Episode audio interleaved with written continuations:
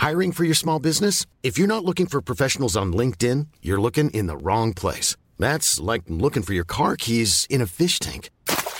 LinkedIn helps you hire professionals you can't find anywhere else, even those who aren't actively searching for a new job but might be open to the perfect role. In a given month, over 70% of LinkedIn users don't even visit other leading job sites. So start looking in the right place. With LinkedIn, you can hire professionals like a professional. Post your free job on linkedin.com slash spoken today. Nous sommes en guerre. Moi, moi, je, personnellement, je m'étouffe. Accélère Accélère Ils sont aux ordres du pognon Faut laisser la star tranquille.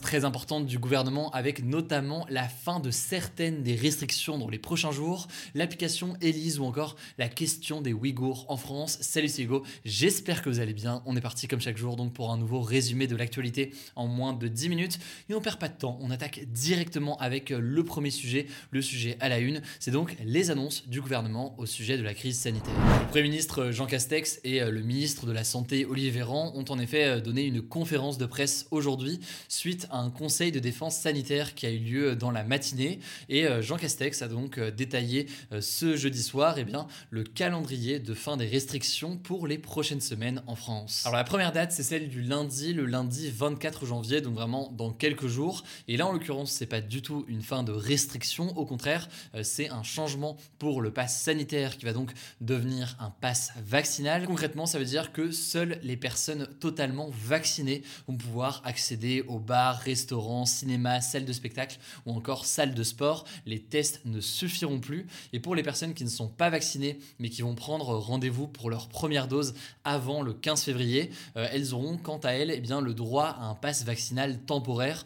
En gros, pour faire très simple, ça veut dire qu'elles pourront quand même accéder à tous ces lieux en présentant un test négatif comme quand il y avait euh, le pass sanitaire, mais sous réserve donc qu'elles aient euh, pris rendez-vous pour leur première dose. Autre information au passage, c'est aussi à partir du 24 janvier que les 12-17 ans vont pouvoir prendre rendez-vous pour euh, leur dose de rappel, sachant que euh, c'est à partir de 12 ans que le pass sanitaire est obligatoire et c'est à partir de 16 ans que le pass vaccinal est obligatoire pour entrer donc euh, dans tous ces lieux. La deuxième date marquante de ces annonces, ce sera la date du mercredi 2 février. Concrètement, ce sera la fin des jauges dans les restaurants, cinémas, bars, en gros, tous les endroits qui accueillent du public. Tous ces endroits vont donc pouvoir recevoir des gens à leur capacité maximale et sans jauge. Ce sera euh, par ailleurs la fin complète le 2 février du masque obligatoire en extérieur et la fin aussi des jours de télétravail obligatoire pour les entreprises. Alors la troisième date à retenir, c'est la date du mercredi 16 février et là il y a beaucoup de choses. D'abord première chose,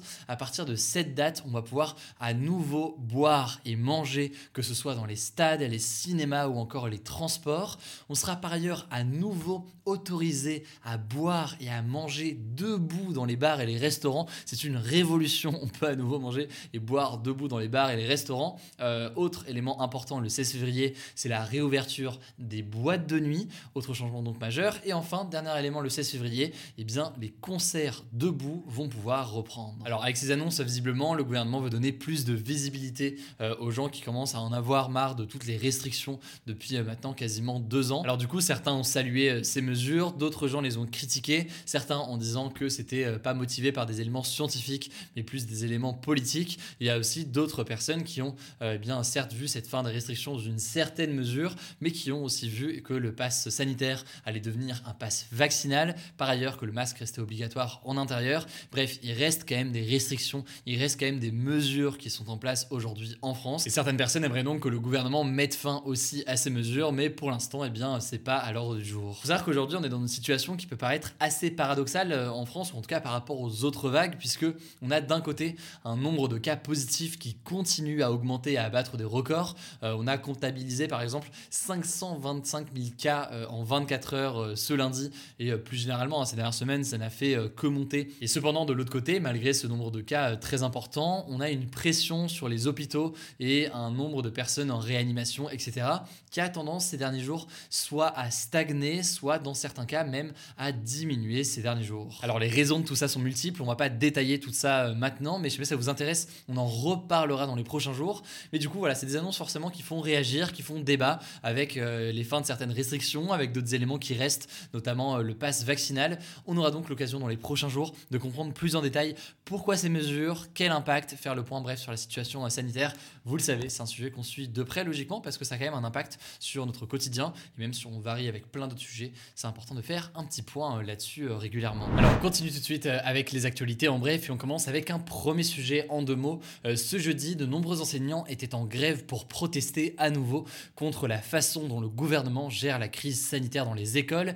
Alors il y a eu cette semaine beaucoup moins de participants que jeudi dernier. On comptait moins de 2% d'enseignants en grève selon le ministère de l'Éducation nationale, alors que la semaine dernière c'était une grève absolument massive avec environ un enseignant sur trois qui était en grève. Manifestation euh, moins suivie donc, mais cela dit, les revendications et la colère semblent rester toujours de façon euh, importante et donc affaire à suivre là-dessus euh, dans les prochains jours.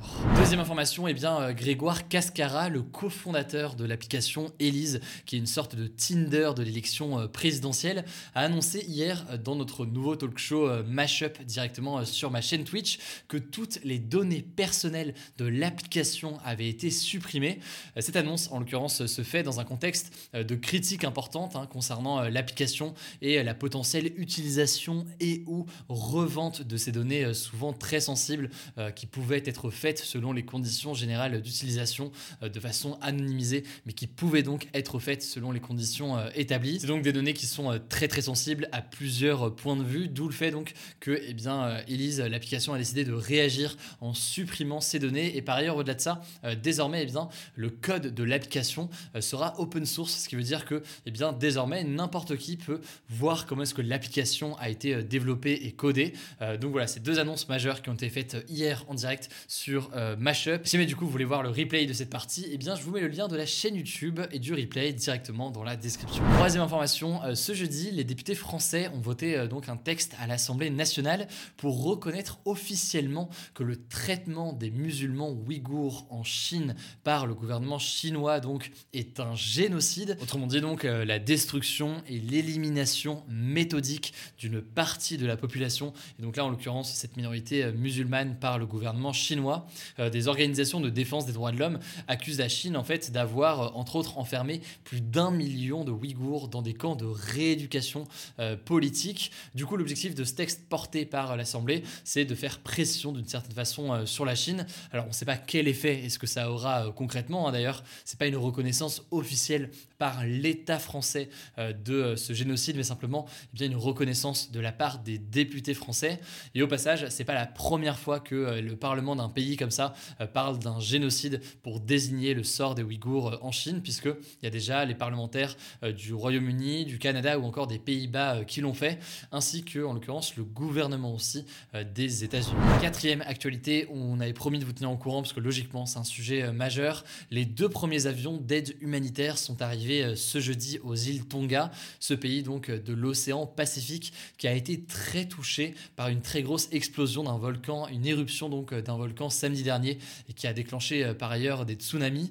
Ces avions ont donc été envoyés par la Nouvelle-Zélande et l'Australie et ils contenaient de la nourriture, de l'eau, des kits d'hygiène et des matériaux de télécommunication puisque en ce moment eh bien, les îles Tonga sont encore au moment où on tourne cette actu coupées de tout Internet ou alors de tout réseau. C'est donc une situation qui est très difficile. Plus d'aide devrait être arrivée dans les prochains jours par bateau. Évidemment, on continuera à suivre tout ça. Cinquième information, eh bien, le gouvernement de Hong Kong est actuellement au cœur d'une grosse polémique car il a ordonné l'abattage de plus de 2000 hamsters.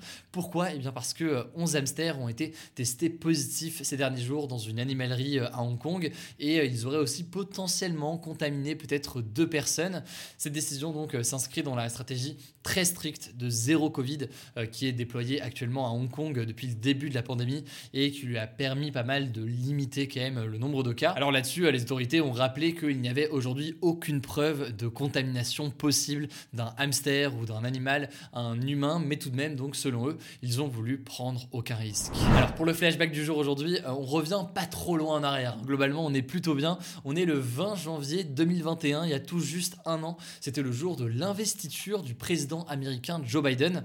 Ça fait donc pile un an que Joe Biden est au pouvoir aux États-Unis. Et euh, sa première année, en l'occurrence, n'a pas été simple du tout. Euh, je vous épargne les détails pour aujourd'hui, mais le Sénat vient de bloquer une importante réforme qui était prévue dans son programme. Il y a y compris d'ailleurs deux sénateurs démocrates, donc de son propre camp, qui sont opposés. Par ailleurs, plus largement, il a du mal à mettre en place un certain nombre de mesures. C'est donc une phase difficile pour Joe Biden. C'est un sujet donc qui me paraît important et on prendra le temps, du coup, dans les prochains jours, de faire le point sur concrètement cette première année euh, de Joe Biden à la Maison Blanche.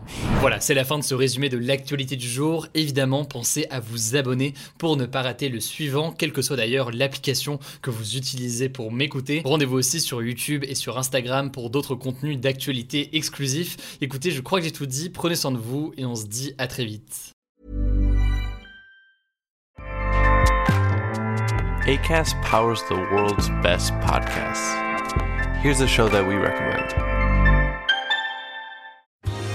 Are you a reality TV junkie? Do you ever think, dang, I wish I had someone to talk to about all the trash TV that I watch? Well, look no further, garbage lover, because Reality Gaze is a podcast for you. Hello, I'm Maddie. And I'm Poodle, and we're the Reality Gaze. We talk about all your favorite unscripted shows like The Golden Bachelor, Love is Blind, and TLC's big, messy behemoth 90 Day Fiancé. And if you're driving to work, folding laundry, or just pretending to listen to your husband talk about sports, just put on the pod, and you've instantly got two gay besties spilling all the tea and reading these people for filth. So come at us, y'all. Find Reality Gaze wherever you listen to podcasts.